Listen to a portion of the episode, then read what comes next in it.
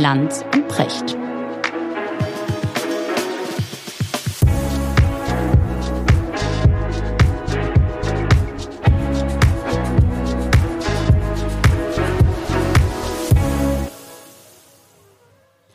Richard, ich grüße dich. Ja, hallo Markus. Richard, 13.10 Uhr, Donnerstag Mittag. Wir treffen uns, um unseren Podcast zu machen. Wir hatten ein anderes Thema geplant. Wir wollten sprechen über die Frage, woher kommt die Wut? Und jetzt muss man sprechen über die Frage, woher kommt die Wut und die Aggression eines einzelnen Mannes. Seit 5.50 Uhr heute Morgen, da war die erste Explosion in Kiew zu hören, habe ich das Gefühl, ist unsere Welt eine andere? Ist das eine historische Zäsur, was wir da gerade erleben? Ja, also es ist sicherlich äh, ein historisch bedeutsames negatives Erlebnis. Und es ist ähm, das Manifest einer Aggression und das Manifest eines großen Scheiterns. Wir haben uns ja letzte Woche über die Ukraine unterhalten mhm. und beide haben wir nicht vermutet, dass das passieren würde, was jetzt in dieser Nacht passiert ist. Und wenn man den äh, Kalten Krieg noch in den Knochen hat, dass man sich als junger Mensch gefürchtet hat vor der militärischen Eskalation der Großmächte, vor SS-20 Pershings und so weiter, und sich dann vorstellt, an welchem Punkt wir jetzt gelandet sind, dass Russland kriegerische Maßnahmen macht, Luftschläge, wie die NATO das nennen würde, also Bombardierung militärischer Einrichtungen, Unterstützung der Separatistenarmee durch Panzer, Verschiebung der Grenzen in den Separatistengebieten. Sind das alles Dinge, wo ich noch vor wenigen Tagen gesagt habe, so weit wird es nicht kommen. Und das ist einfach zutiefst erschütternd. Und du triffst mich auch in wirklich äh, persönlich äh, stark angegriffener Lage wieder. Mhm. Ich bin einfach unendlich, unsagbar traurig über das, was da passiert. Ja, das ist etwas, das Menschen unserer Generation, wir, wir kennen das nicht. Ne? Ich, ich habe mich heute Morgen gefragt, waren wir da alle zu naiv? Einfach weil wir es uns nicht vorstellen konnten. Wir haben ja immer irgendwie daran geglaubt, an diese pazifistische Erzählung, Wandel durch Handel, das war immer so das Thema. Und die Frage auch, wie speziell Deutschland, ne? wir schauen da immer durch die deutsche Brille drauf, wie Deutschland umgeht mit schwierigen Partnern. Und da war doch immer dieser feste Glaube, wenn wir mit denen Handel treiben, wenn wir uns denen annähern, wenn wir denen helfen, wirtschaftlich auf die Beine zu kommen. Und Handel bedeutet das ja. Wenn wir das so machen, wie wir es mit den Chinesen gemacht haben, wenn wir das mit den Russen so machen, dann, dann wird daraus eine solide, feste Partnerschaft entstehen. Mhm. Ich würde die chinesische, den chinesischen Fall und den russischen unterschiedlich sehen. Sehe ich auch, aber. Ich glaube, bei China haben wir nicht äh, die Illusion gehabt, äh, es käme zu einer systemischen Annäherung durch Handel. Bei Putin haben wir das gehabt. Mhm. Also da denke ich, war es so in den Nullerjahren, als das Verhältnis zu Russland auf dem entspanntesten Niveau seit Menschheitsgedenken war. Denn es war ja fast immer angespannt gewesen in der Geschichte. Mhm. Da sah das so aus, als gäbe es diese Chance. Und ich meine, da gab es ja auch eine starke Intensivierung der deutsch-russischen Wirtschaftsbeziehungen. Und da sah es eigentlich mal wirklich gut aus. Aber dieser, dieser Kurs äh, Wandel durch Handel, der gilt ja nun immerhin äh, seit acht Jahren, ne? seit 2014 nicht mehr. Mhm. Also der ist ja schon lange nicht mehr verfolgt worden. Naja, das würde ich bestreiten, Richard. Ich meine, du sprichst an oder spielst an auf die Annexion der Krim, ne? Mhm. 2014. Danach haben Sanktionen gegriffen, es ja, aber, wieder Sanktionspakete ja, gegeben. Ja, ja, aber danach, auch danach, wichtig, das mal festzuhalten, danach hat man die Verträge für Nord Stream 2 unterzeichnet. Danach. Mhm. Ich weiß nicht, äh, ich nehme an, das Projekt ist vor 2014 geplant. Ich bin da jetzt nicht äh, auf Ja, aber die Verträge, Boden, aber die entscheidenden Verträge, die Verträge entschieden. Genau, ja, das, das weiß ich. Das ist, das ist so verbunden. Naja, also ich, äh, ich kann mir immer noch eine Welt vorstellen, in der Nord Stream 2 in Betrieb genommen wird. Ich meine, im Augenblick ist die Rede davon, dass man das aussetzt, dass es jetzt erstmal stillgelegt wird. Aber ich meine, ich gebe die Hoffnung nicht auf, dass wir in irgendeiner Zeit, ich weiß nicht, wann das ist, ob das in einem halben Jahr ist oder in fünf Jahren oder in zehn Jahren, äh, dass das dann fertig gebaut wird. Ähm, ich habe nicht gehört, dass die Bundesregierung vorhat, äh, die Pipelines vom Meeresgrund zu holen oder, oder ähm, sie zu sprengen. Ja, sondern sie kann einfach in angesichts der gegenwärtigen Situation ist das natürlich völlig klar, dass das jetzt nicht weitergemacht wird. Genau. Aber wir wissen nicht, wie die Welt in fünf Jahren aussieht. Und ich will auch nicht daran glauben, dass sie jetzt in dem gleichen Tempo schlimmer wird, wie sie in den letzten Wochen schlimmer mhm. geworden ist. Gibt da übrigens, weil du die, diese Pipelines gerade ansprichst, nach meinen Informationen, die liegen ja da fertig, und das sind ja zwei, soweit ich weiß. Die sind auch befüllt mit Gas das ist da schon drin. Das heißt, du kannst die gar nicht sprengen, weil dann hast du eine gigantische Ökokatastrophe. Was auch interessant ist, finde ich in diesen Tagen mal zu erleben, wie Robert Habeck, der Wirtschaftsminister, Vizekanzler, wie der dieses Projekt jetzt vom Tisch genommen hat. Das, das fand ich sehr interessant. Das war überhaupt nicht zögerlich oder zaghaft. Äh, du weißt, dass Nord Stream 2 ja äh, einen Gesellschaftersitz in der Schweiz hat. Mhm. Also das ist eigentlich eine Schweizer Gesellschaft. Äh, und äh, in der Schweiz gibt es ein sogenanntes äh, Investitionsschutzgesetz.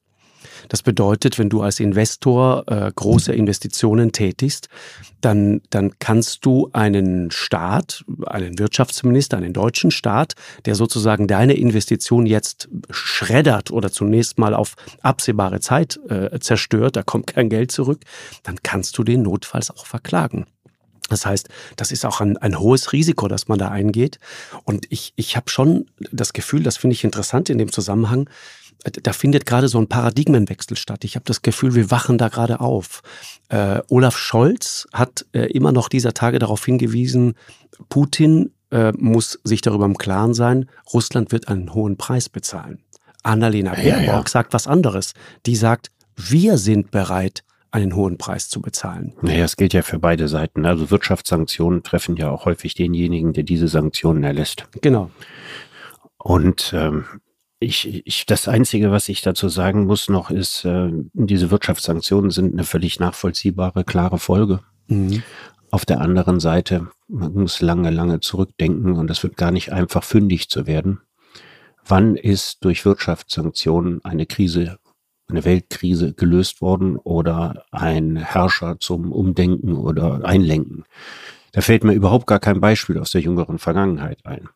Deswegen kann man sagen, auf der einen Seite klar, die Europäische Union, Deutschland, wir zeigen Geschlossenheit, sagen, sind auch bereit, selber Opfer zu bringen, dafür mehr für Gas zu bezahlen und so weiter. Aber das wird natürlich, und das wissen auch diejenigen, die das machen, nichts zur Lösung des Konfliktes am Ende beitragen. Mhm. Ich wüsste nicht wie. Ich kann mir nicht vorstellen, dass Putin sagt, oh ja, jetzt haben wir, fehlt uns noch mehr Geld in der Haushaltskasse. Ich meine, im Augenblick ist da die Börse abgestürzt. Also die Worst-Case-Szenario ne? haben ja. sie ja, haben sie ja schon längst. Mhm, ja, bei uns, ja. bei uns äh, kriseln die, die Börsenkurse, aber in Moskau ist das ja viel verheerender. Also, dass das Ganze gigantisch negative wirtschaftliche Konsequenzen hat, das weiß er auch. Du weißt, dass Und der hat es trotzdem gemacht. Und genau. der, der hat auch eine mhm. Vorstellung von den Maßnahmenpaketen, die die EU machen will. Mit diesem Mittel werden wir den Konflikt nicht lösen. Das heißt nicht, dass das Mittel grundsätzlich falsch ist, aber wir sollten uns da keine Illusionen machen. Genau. Das ist wahr. Der, ich habe die Worte des russischen Botschafters in Schweden im Ohr. Der hat dieser Tage in einem Interview gesagt, äh, ich zitiere wörtlich, wir scheißen auf eure Sanktionen. Das heißt, das ist alles längst eingepreist. Da gehe ich von aus. Mhm. Und gleichzeitig muss man wissen, das ist auch ganz interessant, ähm, ist so in der, in der Öffentlichkeit allgemein nicht unbedingt bekannt, Zwei Dinge. Ähm, Putin hat 2008 mit einer großen Armeereform begonnen. Das ist wahnsinnig viel Geld in die Schlagkraft dieser roten Armee gesteckt. Die sind mittlerweile auch kampferprobt, ja. Ich sage Syrien und andere Einsätze, äh, äh, Georgien, die Krim, vieles, vieles andere.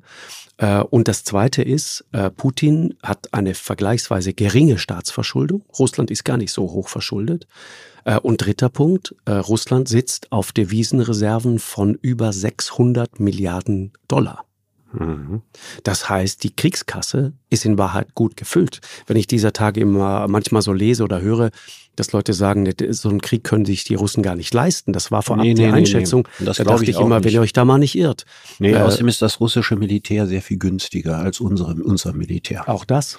Ja, also das, das man, kann man auch nicht direkt vergleichen. Also für, für die Länder des Westens ist äh, Krieg führen sehr, sehr viel teurer als für, für Russland ist.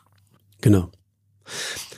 Richard, ganz grundsätzlich gesprochen gibt da dieser Tage hm, immer wieder das große Rätselraten um die Motivation. Und ich meine, man könnte natürlich argumentieren und sagen, guck mal, da sitzt einer auf 630 Milliarden geschätzt Dollar Devisenreserven. Da ist einer im Jahre 2000 ungefähr, also Ende der 90er, angetreten, um dieses Land zu transformieren. Mhm. Der hat 2001 im Bundestag auf Deutsch diese Rede gehalten, wo er von dieser großen Freihandelszone träumte, äh, von, von Vladivostok bis nach Lissabon. Das war so die große Idee der sogar kurz danach noch äh, auf die Frage, ob er sich denn vorstellen könne, dass Russland jemals der NATO beitritt, sagte, warum nicht? Warum nicht? Ich glaube, es hat sogar richtig konkrete Angebote zum äh, NATO-Beitritt ja. gegeben. Ja. Und es gab immerhin gemeinsam mit der NATO Militärmanöver. Genau. Und deswegen die Frage, Richard, wenn du all das wissend und jetzt auch wissen zum Beispiel, was Russland für ein Land ist. Ich, ich habe das immer mal wieder so ein bisschen bereist. Ich meine, Russland ist so gigantisch groß. Wenn du, wenn du von Moskau äh, zwei Stunden fliegst, dann, dann, dann guckst du dir an, wie weit du gekommen bist. Ich habe das schon mal erwähnt hier. Dann, dann bist du so zwei Zentimeter auf der Landkarte weiter. Das Land hat neun Zeitzonen, ne? Ja, ja elf, glaube ich sogar. Elf, elf Zeitzonen. Sogar? Ja, ja, es ist gigantisch groß. Unvorstellbar. Äh, und diese Geografie ist ja auch ein machtpolitischer Faktor. Ne? Deswegen ist ja auch russisches Territorium in Wahrheit nie oder sowjetisches Territorium nie erobert worden. Du scheiterst irgendwann daran, einfach an der mhm. schieren und Größe. Der Weite des Landes. Genau, mhm. an der schieren Größe dieses Napoleon, Hitler und so weiter. Ja. Äh, aber worauf ich hinaus will, ist folgendes, Richard. Du hast ja, wenn du, wenn du dann irgendwann so ein Land übernimmst, und die, dieses, diese, diese Jelzin-Jahre sitzen tief bei den Russen als Jahre der der, der Schande, der Scham. Das war denn peinlich, dass da dieser, dieser, dieser immer betrunkene Präsident aus irgendwelchen Flugzeugen torkelte oder einmal. Ja, ich, ich meine, das, das, das Land ist, ist nach innen und nach außen in kürzester Zeit total zerbrochen. Genau. Äh, du, du erinnerst dich an die Situation, ich glaube, es war auf einem äh, Flughafen irgendwo in Irland, als äh, Jelzin dort aussteigen sollte zum Staatsbesuch. Die Tür geht auf von diesem Flugzeug und der kommt einfach nicht raus. Der hat einfach seinen Rausch ja. ausgeschlafen, wie man dann hinterher erfahren hat. Äh, der ist einfach nicht ausgestiegen, stundenlang nicht ausgestiegen. Man darf also nicht vergessen, dieser Präsident war dem Westen der Liebste. Genau. Ja, also ja. wir waren ja mhm. begeistert davon. Er hat den Kommunismus abgeschafft ähm, und äh, man konnte mit dem Geschäfte machen und dem konnte man Erdgas und Erdölfelder für ein Apfel und ein Ei abkaufen und mhm. so weiter. Ja, das, genau. Oligarchen genau. konnten sich da ganz schnell was unter Nagel reißen und so. Aber für die Russen war es eine ganz schlimme Zeit. Genau. Das erzählen die dir auch immer. Und wenn du, und wenn du dann halt, und das ist der Punkt, dann kommt dieser Putin, den er äh, fördert und so weiter, der räumt auf mit diesen mafiösen Strukturen zunächst mal und erhöht als erstes die Renten und viele andere Dinge mehr. Und dann entsteht da diese, diese Hoffnung, dass jetzt was vorangeht. Und was ja gelingen muss, ist eine, eine ökonomische Transformation. Das heißt, da muss ein Land jetzt transformiert werden, ist eine gigantische Aufgabe. Genau, das ist das die Frage. Die also die kommen. Frage, die sich damals stellte, war, wie kann man unter den Voraussetzungen Russlands ja, eine Marktwirtschaft schaffen? Das erschien ein bisschen als Quadratur des Kreises. Auf der einen Seite hat man gesagt, man kann nur dauerhaft ja, ein wohlhabendes Land mit einer zufriedenen Bevölkerung sein, wenn man mhm. marktwirtschaftliche Erfolge hat. Ich glaube, das war Putin durchaus klar. Auf der anderen Seite muss der Mittelstand, den wir im Westen haben, überhaupt erst aufgebaut werden und der entsteht nicht über Nacht. Dann hast du das Problem, das Land war in der Jelzin-Zeit, aber im Grunde genommen auch vorher schon in der Sowjetzeit, völlig korrupt. Mhm. Es hat in diesem Land nie eine unabhängige Justiz gegeben, nie eine unabhängige Polizei einen gewaltigen Einfluss der Geheimdienste. Genau, der noch gewachsen ist in den letzten Jahren. Ne?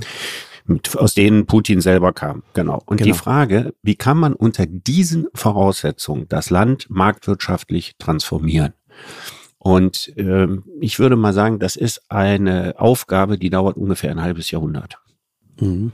Und tatsächlich ist was anderes passiert. Das ist zaghaft angegangen worden. Ich kann mich daran erinnern, ich war mal bei einem äh, Vortrag der, der deutschen Wirtschaft, da waren auch einige Russen da, wo es um Werbung ging für Investitionen in Russland. Ne, also deutsche Unternehmerverbände, ja, das organisierten und gesagt haben, ja, das ist doch die Zukunft Deutschlands, Absatzmärkte und da kann man toll was machen und so weiter. Das war so, ich würde sagen 2012 oder so. Und damals war die Stimmung noch so, das geht, das kommt genau. schon noch, das entwickelt genau. sich schon mhm. noch.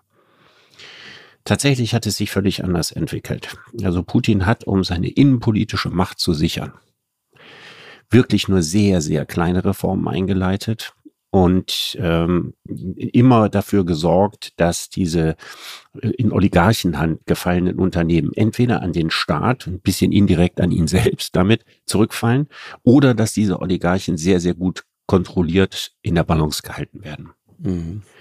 Aber eine wirkliche Entwicklung zur Marktwirtschaft, die hat nicht ernsthaft stattgefunden. Mhm, genau. Weil du das gerade erwähnst, ich habe 2018, es war interessant, einen Deutschen aus dem Westerwald, meine ich, kam Herr Dürr oder kommt Herr Dürr.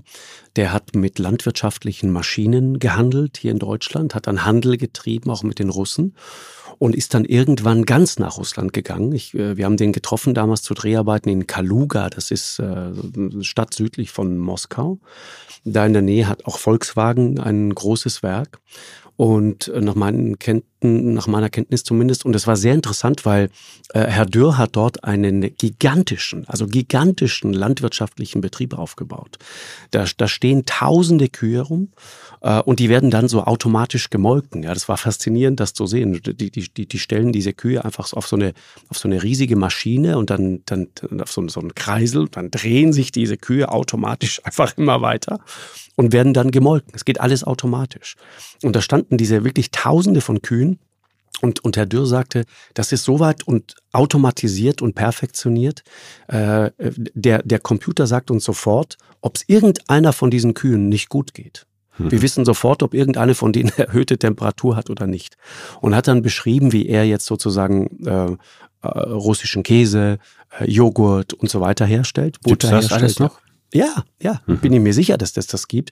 Und hat damals davon geschwärmt, das war 2018 im, im Sommer, hat dann davon geschwärmt, äh, was für gigantische Möglichkeiten dieses Russland auftut äh, oder sich dort auftun, weil du natürlich diese unglaublichen Flächen hast. Ja, also ihm als Landwirt, äh, das, das, das, das kam dem natürlich, der war begeistert davon, welche Flächen da sind, wie unbürokratisch man das dann mhm. teilweise machen kann. Hat dann auch von Begegnungen mit Putin erzählt und so weiter. Also das war die mhm. Idee. Es gibt auch. Es war der Stolz, weißt du, auf die ja. sozusagen die Sanktionen auch zu umgehen, so nach dem Motto, ja. okay, wenn ihr uns euren Käse nicht mehr liefert, dann machen wir unseren Käse eben selbst. Ja. Und dann ist es, es gab eben russischer Camembert, ja. Überhaupt Egal. immer kein ganz schlechtes Verhältnis der deutschen Wirtschaft zu Russland. Genau. Das Gas genau. ist ein äh, jetzt besonders strittiges Beispiel.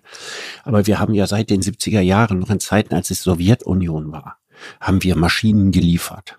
Ja, und ähm, es war gerade hier fürs Ruhrgebiet und für die rheinische Industrie war, war Russland immer ein idealer Absatzmarkt. Ja, und ähm, das ist ja auch etwas, ich hatte das beim letzten Mal schon erzählt, was bei der Ostpolitik durchaus eine Rolle gespielt hat, weil diese Leute waren Mitglieder der Delegationen, die die Ostverträge ausgehandelt haben. Da wurden gleichzeitig Wirtschaftspartnerschaften das, das und das alles zu Zeiten das, des Kalten ja, Krieges. Genau. Also zur Zeit der Stationierung von Atomraketen, als genau. wirklich völlig einander entgegengesetzte Systeme gegenüber. Genau. Das meinte ich vorhin mit dieser Idee, sozusagen Deutschland war doch immer schön neutral, irgendwie sehr sympathisch. Ja, also politisch wir nie neutral. Ja, ja aber, aber wir, wir, hatten eine gewisse. Aber es fühlte sich so an. Ja, ökonomisch äh, haben wir quasi die politische Rivalität umgangen. Genau, schön formuliert und, und eigentlich waren dann immer genau wie du sagst, und das findet ja bis heute statt, wenn die Kanzlerin, kein Land hat sie so oft besucht wie China, wenn sie nach China reist, dann, dann reist da sozusagen die, die halbe oder die ganze Spitze der deutschen Wirtschaft, reist dann in diesem Flugzeug mit. Und so war es ja auch mit Russland. Und worauf ich hinaus wollte, ist, Richard, ein Land entscheidet sich irgendwann einen ganz anderen Weg zu gehen.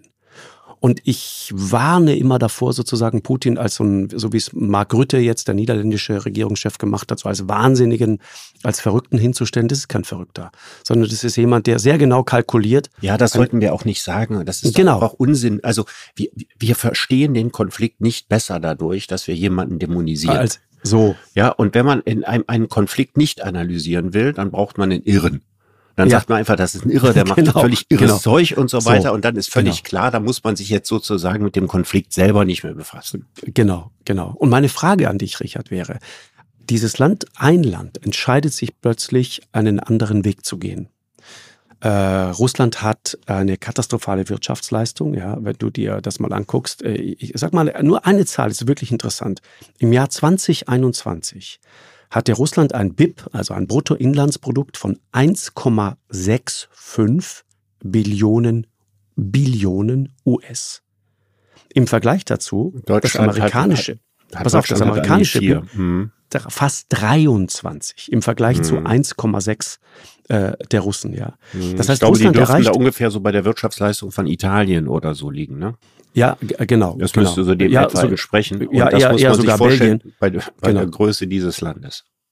Genau. Und bei dem Rohstoffreichtum dieses Landes. Genau, pass auf, weißt du, was interessant ist? Russland erreicht also 7,2, das haben schlaue Leute ausgerechnet, Prozent der amerikanischen Wirtschaftsleistung. 7,2 Prozent. Und jetzt kommt's, und das ist der interessante Punkt. Und da siehst du, wie die anders abgebogen sind. Dieser Prozentsatz 7,2 Prozent der amerikanischen Wirtschaftsleistung lag vor zehn Jahren, 2013, noch, also vor der Annexion der Krim, noch bei 12,7 Prozent. Mhm. Also fünf Prozent mehr. Das heißt, die relative Wirtschaftsstärke Russlands ja, im Verhältnis rasant. zu Amerika ja. ja. hat sich in den letzten acht Jahren fast halbiert. Ja. So, und meine Frage an dich wäre, Richard, warum führen Länder Krieg, ganz platt gesagt? Warum geht ein Land diesen Weg? Warum, warum, warum versuchen wir es auf diesem Wege. Obwohl okay, du also würdest jetzt sagen, wir müssen, wir müssen zu dem, was wir beim letzten Mal besprochen haben, dass es um russische Sicherheitsinteressen geht ne, und um die Ausweitung der NATO, mhm. diese zweite Komponente hinzunehmen, zu sagen, das ist auch eine Ablenkung von der großen innenpolitischen Misere. Oder gar, das wäre die Theorie, wie Friedrich Merz sich da geäußert hat, war er auch nicht der Einzige, der dann gesagt hat, äh, man will im eigenen Land keine Oppositionsbewegung aufkommen lassen und deswegen äh, unterdrückt man mit Hilfe von Lukaschenko jene in Weißrussland und äh, künftig eben auch alle Demokratisierungsbestrebungen in der Ukraine. Mhm. Was ich vermute, ist, dass an allen Erzählungen was drin ist. Dran ist, ja. Dass man nicht sagen kann, es ist die eine Erklärung dafür. Das glaube ich. Wir auch. können sagen, äh, das ist eine sicher eine große Ablenkung auch von von von wirtschaftlichen äh, Instabilität und Mangelleistung der russischen Wirtschaft.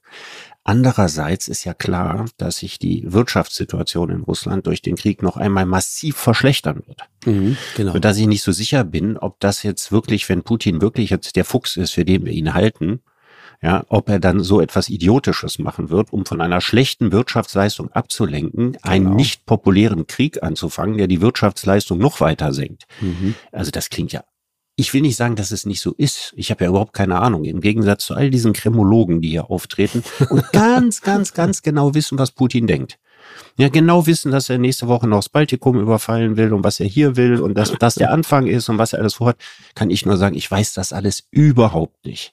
Ich kann ja nur versuchen, diese verschiedenen Erklärungsansätze zu analysieren und mir gucken, was davon scheint plausibel und was mhm, scheint weniger genau, plausibel. Genau.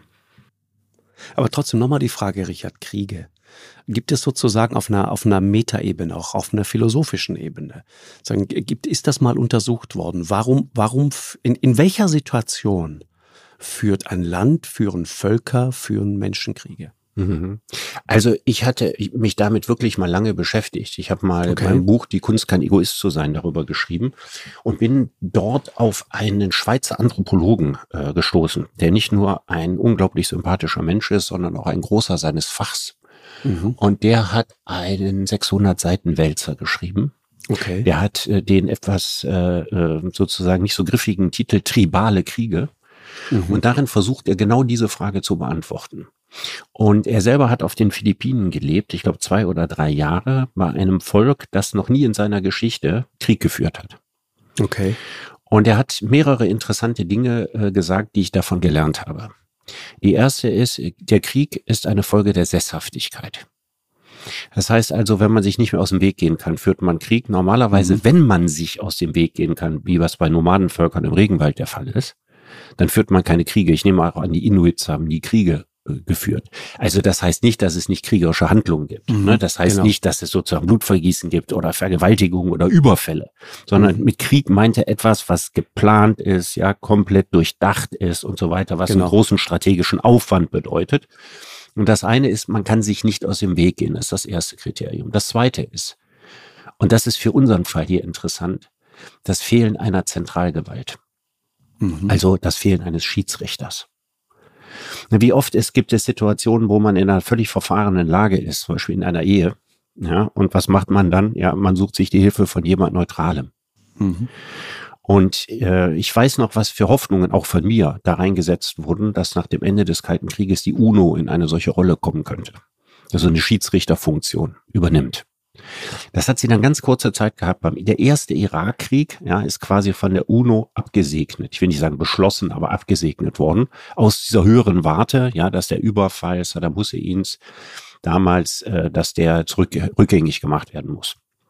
Danach haben die Amerikaner die UNO Der, der Überfall von Hussein auf Kuwait. Genau, damals der Überfall. Mhm. Das war ja der erste Golfkrieg. Genau. Und diesen genau. ersten Golfkrieg hat die UNO gesagt, quasi im Auftrag der Menschheit, ja, äh, legitimieren wir, dass das US-Militär und seine Verbündeten Saddam Hussein da zurückschlägt. Mhm.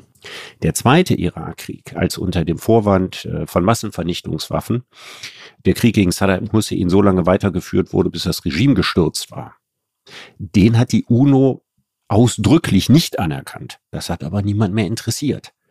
Und das ist sehr tragisch gewesen, weil eigentlich ist quasi die Schiedsrichterfunktion abhanden gekommen.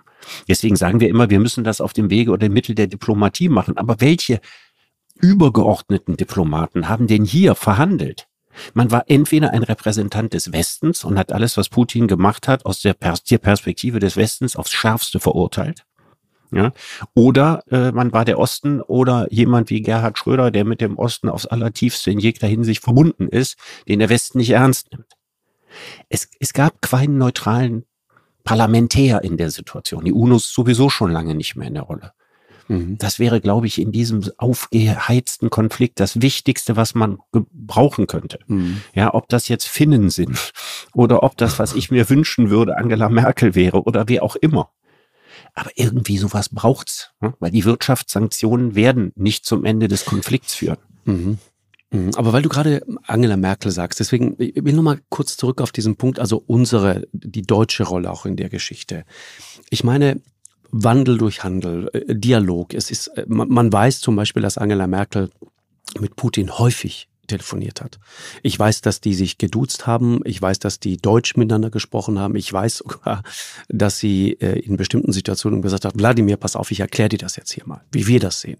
So, ja, also mhm. ich sag mal ein sehr vertrauensvolles, gutes Verhältnis. Und ich habe dieser Tage jemanden gehört, will jetzt keine Namen nennen, der sagte, das fand ich interessant, ein wichtiger Mann aus der deutschen Politik, der bei vielen dieser Situationen auch ähm, äh, irgendwo dabei war oder das ähm, sehr genau mitbekommen oder geschildert bekommen hat, was da passiert ist, in diesem Binnenverhältnis, der sagte, der einzige Mann, den Wladimir Putin jemals wirklich in der Polit äh, Politik respektiert und akzeptiert hat, war Angela Merkel. Mhm. Das fand ich einen interessanten Satz. Ich, ich, ja, ich finde, so. das, ist, das ist ein großer Satz, wenn äh, und, und ich denke, dass Putin das auch so empfunden hat.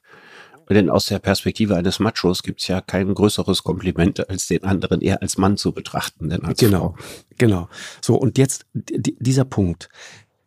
Jetzt kommt Christoph Heusgen in dieser Woche. Das war, äh, kennst du, ne? Ich glaube, zwischen 2005 und 2017 ähm, war der der wichtigste außenpolitische Berater von Angela Merkel. Ein, ein Mann, dessen Wort bei ihr wirklich Gewicht hatte. So, und der sagt dieser Tage, äh, nachdem äh, Putin seine radikalen Schritte da in der Ostukraine verkündet hat, den Kollegen von Bild, der Bildzeitung, man sei, ich zitiere, zu gutgläubig gewesen und habe wieder Zitat, Putins Brutalität und Skrupellosigkeit immer unterschätzt. Das sagt jetzt nicht irgendwer. Das sagt der wichtigste außenpolitische hm. Berater von Angela Merkel. Und das, und obwohl ich, er ja in seinen Ansprachen, ja, patzig, schlecht gelaunt, ja, ja genau. jemand, der den Kaffee aufhat, ja. Also genau diese Haltung, ich bin hier zu allem entschlossen, immer an den Tag gelegt hat seine Sicht äh, der Ukraine äh, vorgestellt hat, in der er große Zweifel daran hegt, dass das überhaupt ein berechtigter Staat ist und so weiter und so weiter. Wir haben das alles gehört. Aber bislang war von Putin, nehmen wir die Krim-Annexion mal aus und das äh, äh militärische Eingreifen in Syrien, in 22 Jahren relativ wenig kriegerische Aktionen ausgegangen. Mhm wenn man überlegt, in was, was für ein Land er da äh, regiert, ja. ja. Also, also eine, eine verletzte, gedemütigte Großmacht und findest, so weiter. Findest du wirklich, ich finde, ich erkenne da so ein Muster. Also, ich sag mal, Tschetschenien blutig, unvorstellbar blutig. Äh, Georgien unvorstellbar blutig, was, was da auch passiert ist. Also, da, äh, Syrien äh, ganz zu schweigen. Also, ich sag mal, auch da, ich erkenne da ein Muster und diese, diese Aggressivität. Naja, aber guck mal, in Syrien, die in kann Syrien, man schon in sehen. Syrien, wenn du, wenn du Aleppo bombardierst, ne, und dabei einen großen Teil der Zivilbevölkerung umbringst, mhm. dann ist das dasselbe, als wenn die Amerikaner Mosul bombardiert haben, im Norden Iraks. Da haben wir die Bilder nicht von gesehen. Aber eine Millionenstadt, ja, von Menschen, die sich verschanzt haben in Kellern und in Häusern und so weiter. Das ist eine unglaublich brutale Angelegenheit. Ja. Das ist jetzt nicht eine speziell russische Handschrift, ja, sondern das ist äh, die, Folge eines Krieges, wo man keine Bodentruppen irgendwo hinschickt ja. und gleichzeitig einen verschanzten Gegner in einer Millionenstadt hat. Das ist eine ganz schreckliche und ganz brutale Sache. Ja. Und das würde ich sagen, ich bin jetzt nicht so sicher, dass sich da das Vorgehen, das brutale Vorgehen der Russen in Syrien maßgeblich vom brutalen Vorgängen der Alliierten oder der Amerikaner im Norden des Irak oder in Syrien unterscheidet. Das, das habe ich nicht gesagt. Das war die Brutalität eines Krieges, in dem man selber durch Bodentruppen kein allzu hohes Risiko eingehen wollte. Ja, aber ich sage dir trotzdem, und da gibt's einen, einen gewaltigen Unterschied, äh, in der, in der äh, amerikanischen Öffentlichkeit auch gibt es diese Debatten. Es gibt die Debatte um diese Kriege und speziell um die Kriege auch von George W. Bush zum Beispiel. Und dann hat man da jemanden, völlig klar, Putin, Markus, sofort der die geschenkt. Diskussion, in Russland gibt es äh, keine Debatten, das ist völlig exakt, klar. Exakt, genau. Ich, ich habe in, in dem Punkt nicht sagen wollen, ich habe in dem genau. Punkt auch nicht sagen wollen, dass eine liberale Demokratie das Gleiche ist wie eine Pappdemokratie, die in Wahrheit eine Diktatur ist. Mhm. Ich wollte nur auf das kriegerische Vorgehen eingehen. Ja, ich, okay, äh, können wir uns darauf einigen, aber ich will nur sagen, also da, da war schon zu sehen, immer wieder, Margarete Klein, eine Osteuropa-Expertin, ähm, die, die sagte dieser Tage bei uns in der Sendung, wissen Sie, man muss heute einen Krieg nicht mehr unbedingt führen im klassischen Sinne, um ihn am Ende zu gewinnen. Und das stimmt. Und das ist doch die Taktik von Putin. Da was anzünden, dort was anzünden, Südossetien, Abchasien und so weiter. Ja, du hast überall diese Konfliktherde, überall im Kaukasus und anderswo. Ja, aber diese Konfliktherde, du sagst, das, das klingt so, als, hätte er, als hätte er von sich aus immer, immer das Feuerzeug dran gehalten. Also ich glaube, ein Teil davon ist die, die Erblast dieser zerfallenen Sowjetunion, dass es mhm. ähm, ziemlich viele Russen gibt, die heute nicht in dem Staat Russland leben. Ja, ist richtig. Und dass es äh, aus russischer Perspektive den Anspruch gibt, und das ist nicht nur Putin allein, das wird, glaube ich, von vielen Russen so geteilt, dass sie also in irgendeiner Form zu Russland auch gehören oder besonderen Schutz Russlands gewesen. Das ist ja auch genau die Argumentation genau. in der Ostukraine. In genau. der Ostukraine ist die Mehrheit der Bevölkerung russischsprachig und in einigen Regionen gibt es mehr Russen als Ukrainer. Ich weiß, aber du übernimmst jetzt wirklich seine Erzählung, Richard. Ich, ich übernehme ich, nicht seine Erzählung, sondern ich schildere seine Erzählung. Das ist ein ganz, ja. ganz, ganz großer okay, du, aber du schilderst seine das Erzählung. Das ist keine Legitimität, genau. die Tatsache. Also genau. Die Tatsache, genau. dass Russen außerhalb Russlands leben, in manchen Regionen in der Mehrheit ist keine Legitimität für Völkerrechtsbruch, für Bombardierung oder das Einsenden von Panzern. Wollt das nur um, um sozusagen diese russische Erzählung ja, mhm. mal einzuordnen. Ich meine, es gab immer die berechtigte deutsche Erzählung, dass die Bundesrepublik und die DDR ein Land sind, dass das alles Deutsche sind. Aber die Einheit ist nicht dadurch gekommen, dass eine der beiden Seiten und schon gar nicht die Bundesrepublik mit Panzern mhm. über die Grenze gefahren sind und sich das Territorium zurückgeholt haben. Das ist richtig, ja. Das heißt also, selbst wenn du die Erzählung unterschreiben würdest, genau. ich sage genau. würdest, ne, die genau. Erzählung ist kompliziert. Es ist keine Legitimation des Vorgehens. Das ist der Punkt. Das, das müsste man Punkt. vielleicht mal unterscheiden. Genau. Darf ich ein, nur ganz kurz einmal einhaken, weil es gerade ein wichtiger Punkt ist, Richard. Ähm, Angela Merkel, von der es überliefert, dass sie das immer wieder am Beispiel äh, Kaliningrad, ne, Königsberg, äh, hier für dich, Immanuel Kant, ja, mhm. wichtiger Ort, mhm. äh, klar gemacht hat und sagte, weißt du, in Königsberg oder Kaliningrad, russisch heute, ja, russische Enklave, da sind über tausend Jahre lang deutsche Könige gekrönt worden. Ja, über tausend Jahre lang. Und trotzdem würden wir niemals auf die Idee kommen, jetzt das historisch motiviert, uns wieder zu holen und zu sagen, guck mal, das ist doch alles äh, ehemals deutsches Gebiet. Also diese Art von Erzählung, die ich funktioniert unterschreibe diese Ich halte Erzählung. das für einen Vorwand. Ich und na, für einen Vorwand weiß ich nicht. Ich glaube, dass die Leute, die diese Erzählung bringen, das selber nicht als Vorwand sehen, sondern wirklich glauben. Das glaube ich schon. Also ich glaube, dass das, was Putin da erzählt, tatsächlich seine Weltsicht ist und nicht quasi eine passend erfundene Erzählung. Und ich mhm. glaube auch, dass diese Weltsicht von vielen Russen geteilt wird. Das heißt ja nicht, dass wir sie teilen müssen. Ja, ja, genau. Was wir machen müssen, ist, wir müssen sie verstehen, auch wenn wir sie nicht teilen. weil wir ja sonst nicht in einen Dialog treten können. Genau. Wenn ich nicht weiß, was der andere meint oder sag, egal was du denkst, ist sowieso falsch und doof, dann kommen wir ja nicht einen Zentimeter weiter. Und Markus, egal was wir an Wirtschaftssanktionen machen, am Ende werden wir reden müssen. Und die spannende Frage ist, werden wir reden müssen, nachdem Zehntausende, 50.000, 100.000 Menschen gestorben ist oder kriegen wir das genau. vorher hin? Das ist doch die Frage, vor der wir hier stehen. Ja, und deswegen sind wir jetzt auch genau wieder äh, äh, an dem Punkt, an den ich vorhin hin wollte haben wir uns da möglicherweise geirrt. Ich meine, ich habe vorhin Christoph Heusgen zitiert. Der sagt, wir haben das unterschätzt. Ich meine, das ist der wichtigste außenpolitische Berater ja. von Angela Merkel, sagt, wir haben das unterschätzt. Also das ist eine Art von Selbstentschuldigung, die von einem der wichtigsten Menschen in dieser Regierung Merkel kommt. Ja, und die viertgrößte Wirtschaftsnation dieses Planeten, das ist nicht irgendwer. Und der sagt faktisch, wir haben uns wir haben uns geirrt. Und ich musste, als ich das gelesen habe, unmittelbar an die Leute denken, die ich auch kenne, äh, Verteidigungspolitiker zum Beispiel in diesem Land, die sagen, wir haben den Moment verpasst, in dem wir die Ukraine bis an die Zähne bewaffnen konnten.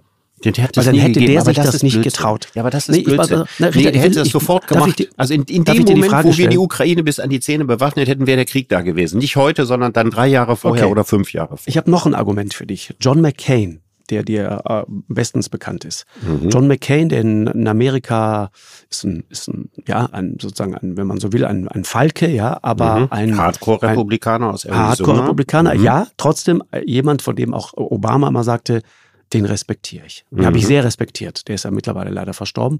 Und ich hatte immer das Gefühl, er ist ein sehr aufrechter Mann. Der hat bei einem Besuch in der Ukraine, seine Tochter hat jetzt gerade nochmal darauf hingewiesen, der hat bei einem Besuch in der Ukraine gesagt, ich habe mich nie für mein Land geschämt.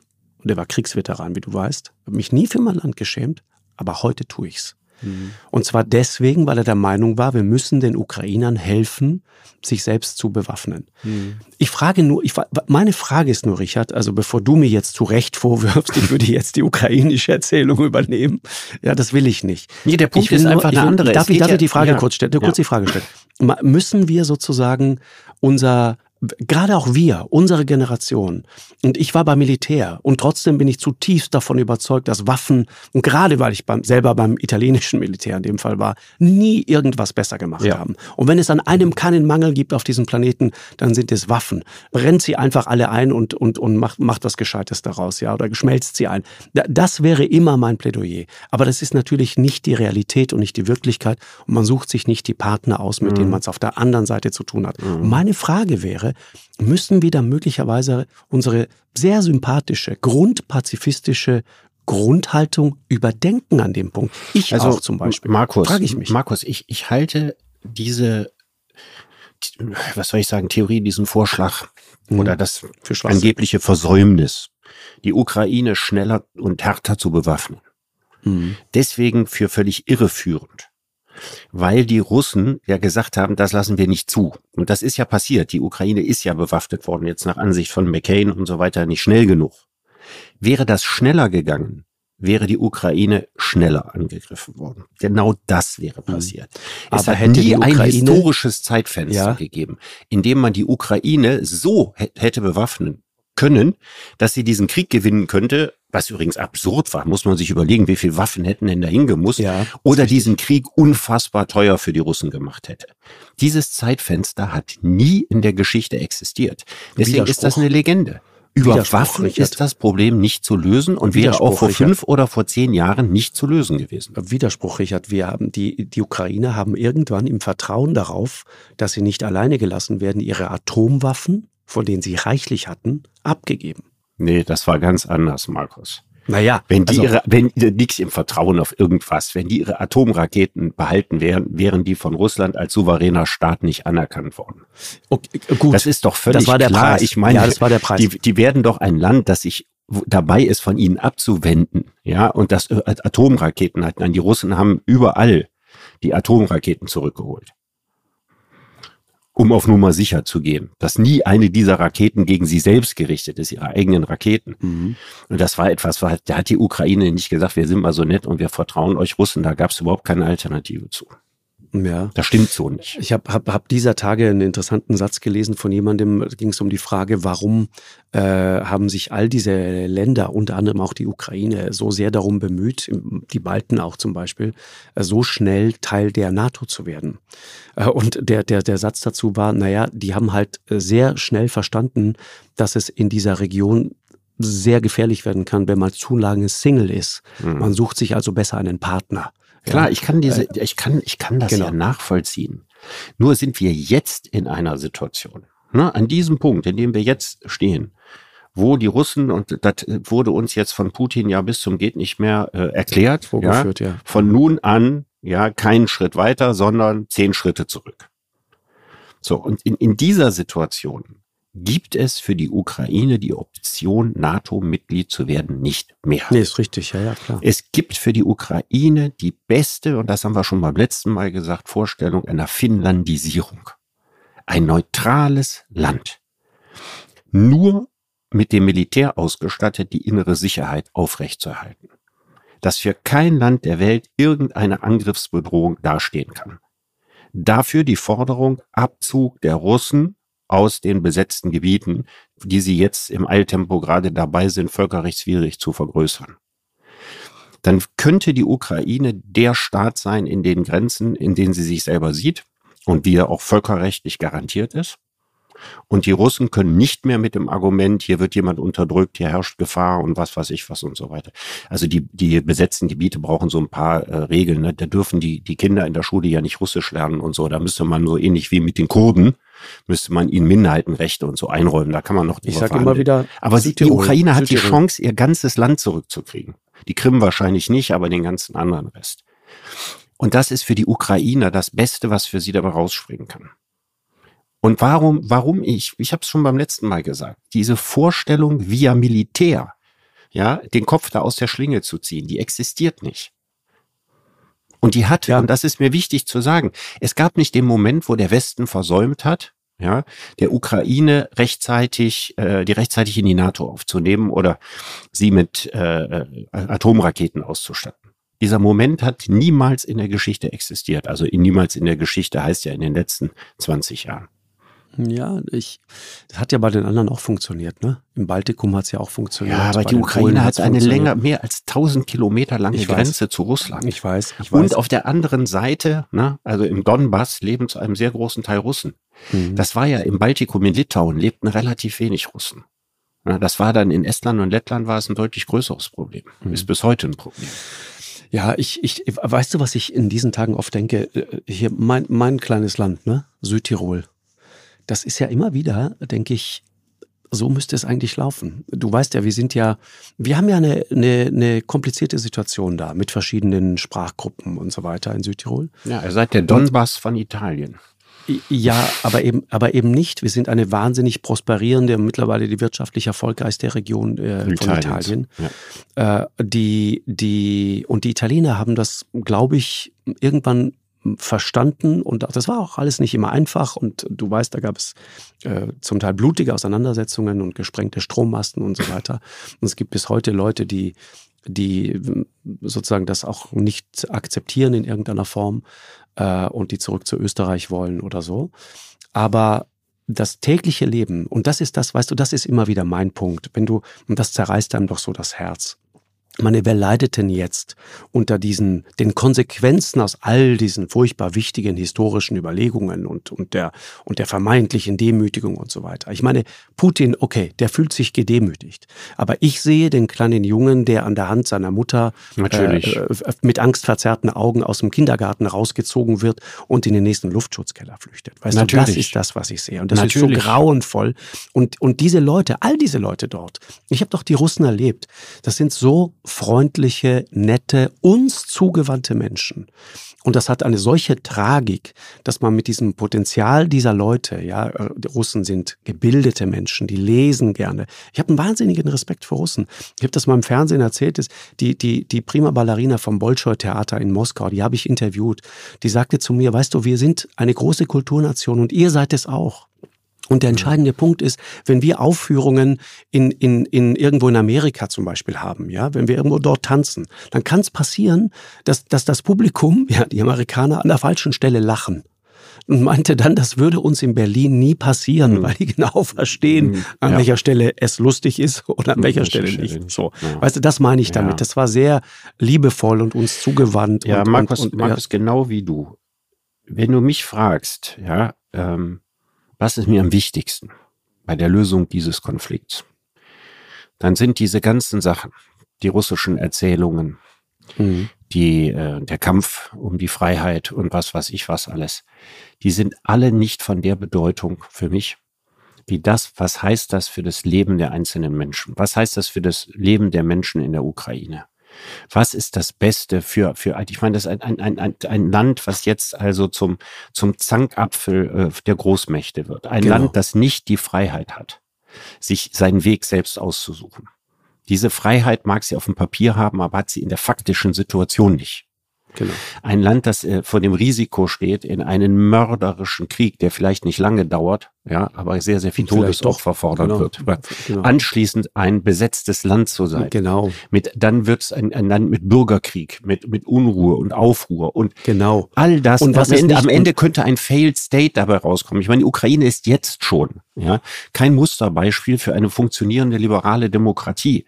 Genau. Das, das Land könnte, könnte äh, auf ähnliche Art und Weise wie Syrien oder wie der Irak, ja, in, in ganz, ganz schlimme Situationen kommen.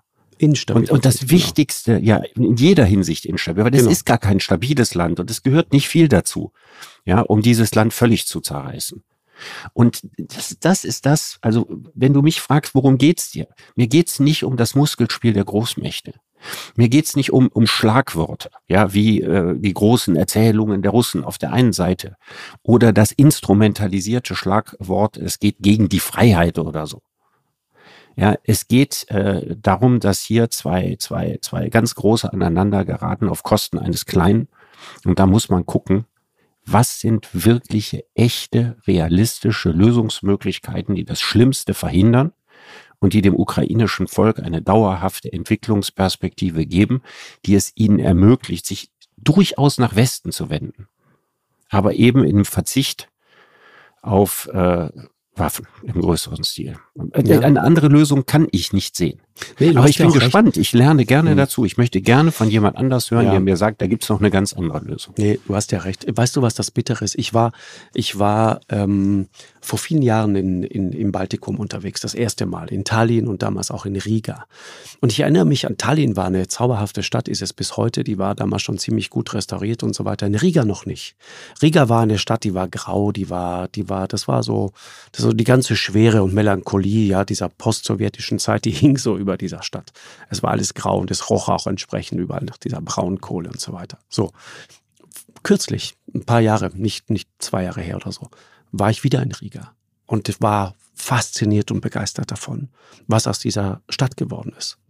Und dachte, guck mal, man muss doch, und das ist doch ehrlich gesagt der einzige Job, den Politik hat, schafft doch einfach nur den Rahmen, dass Menschen in Sicherheit, in Frieden, in Freiheit leben können und den Rest machen die selber. Ja. Genau, den Rest machen die ganz von selbst. Ja. Und ich habe ich hab noch ein, einen letzten Gedanken, Richard, jetzt sozusagen, bevor wir gleich zum Ende kommen.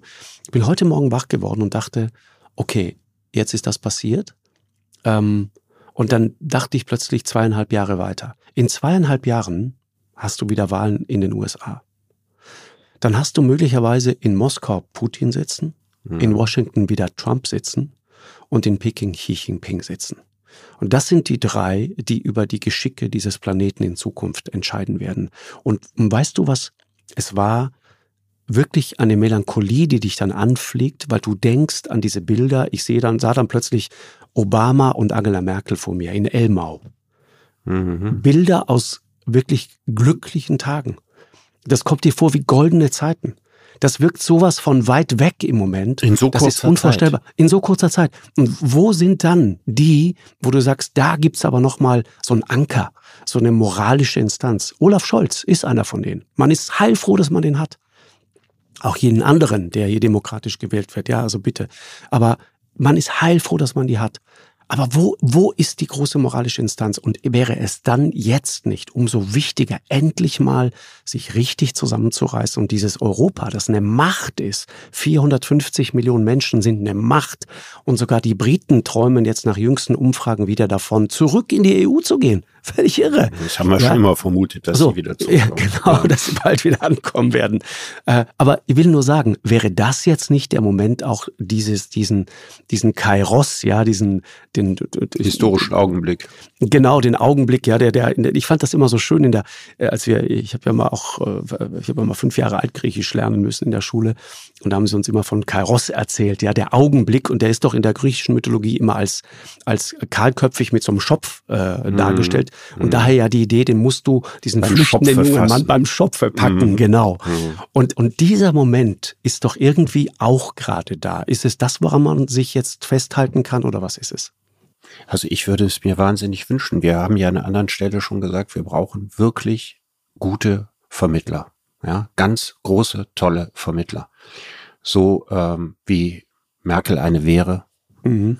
Oder ähm, wie Steinmeier einer war in der Rolle als Außenminister. Exakt. Solche Menschen bräuchten wir jetzt. Weil äh, ich meine, uns ist doch klar, wenn, wenn diese Vermittlung nicht gelingt, dann wird die Situation noch weiter eskalieren. Genau. Und das muss um alles in der Welt verhindert werden.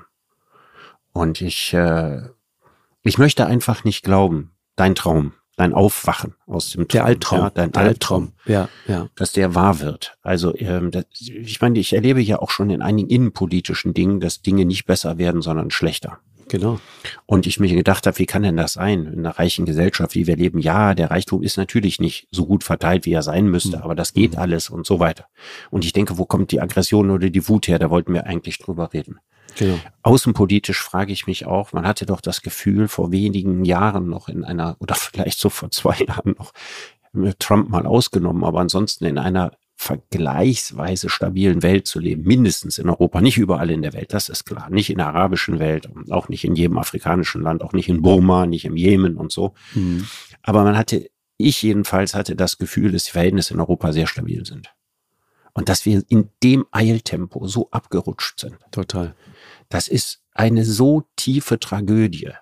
Und mir wäre einfach wichtig, dass all die Akteure, ne, mit an Putin kann ich nicht appellieren, der wird auch nicht auf mich hören, Ne? Aber dass alle Akteure sich dieser enormen Tragweite und dieser tragischen Dimension bewusst sind bei dem, was sie jetzt machen. Wir müssen sehr, sehr, sehr vorsichtig und sehr diplomatisch agieren. Mhm. Und es darf einfach kein weiteres Wettrüsten mehr geben von russischer Seite mit Waffen, von unserer Seite aus mit Worten sondern wir müssen irgendeinen verdammten Weg finden, wie wir das langsam wieder runterfahren können. Also alles andere ist eine totale Katastrophe. Ist es. Richard, danke dir sehr äh, für den Austausch. Ja, wir hören uns äh, nächste Woche. Bis dahin, alles Liebe dir. Ja. Ja, und drücken wir die Daumen, dass es nächste Woche nicht noch schlimmer ist als genau. heute schon. Danke dir. Bis bald, Richard. Tschüss. Ja, danke dir. Eine Produktion von M hoch 2 und Podstars bei OMR im Auftrag des ZDF.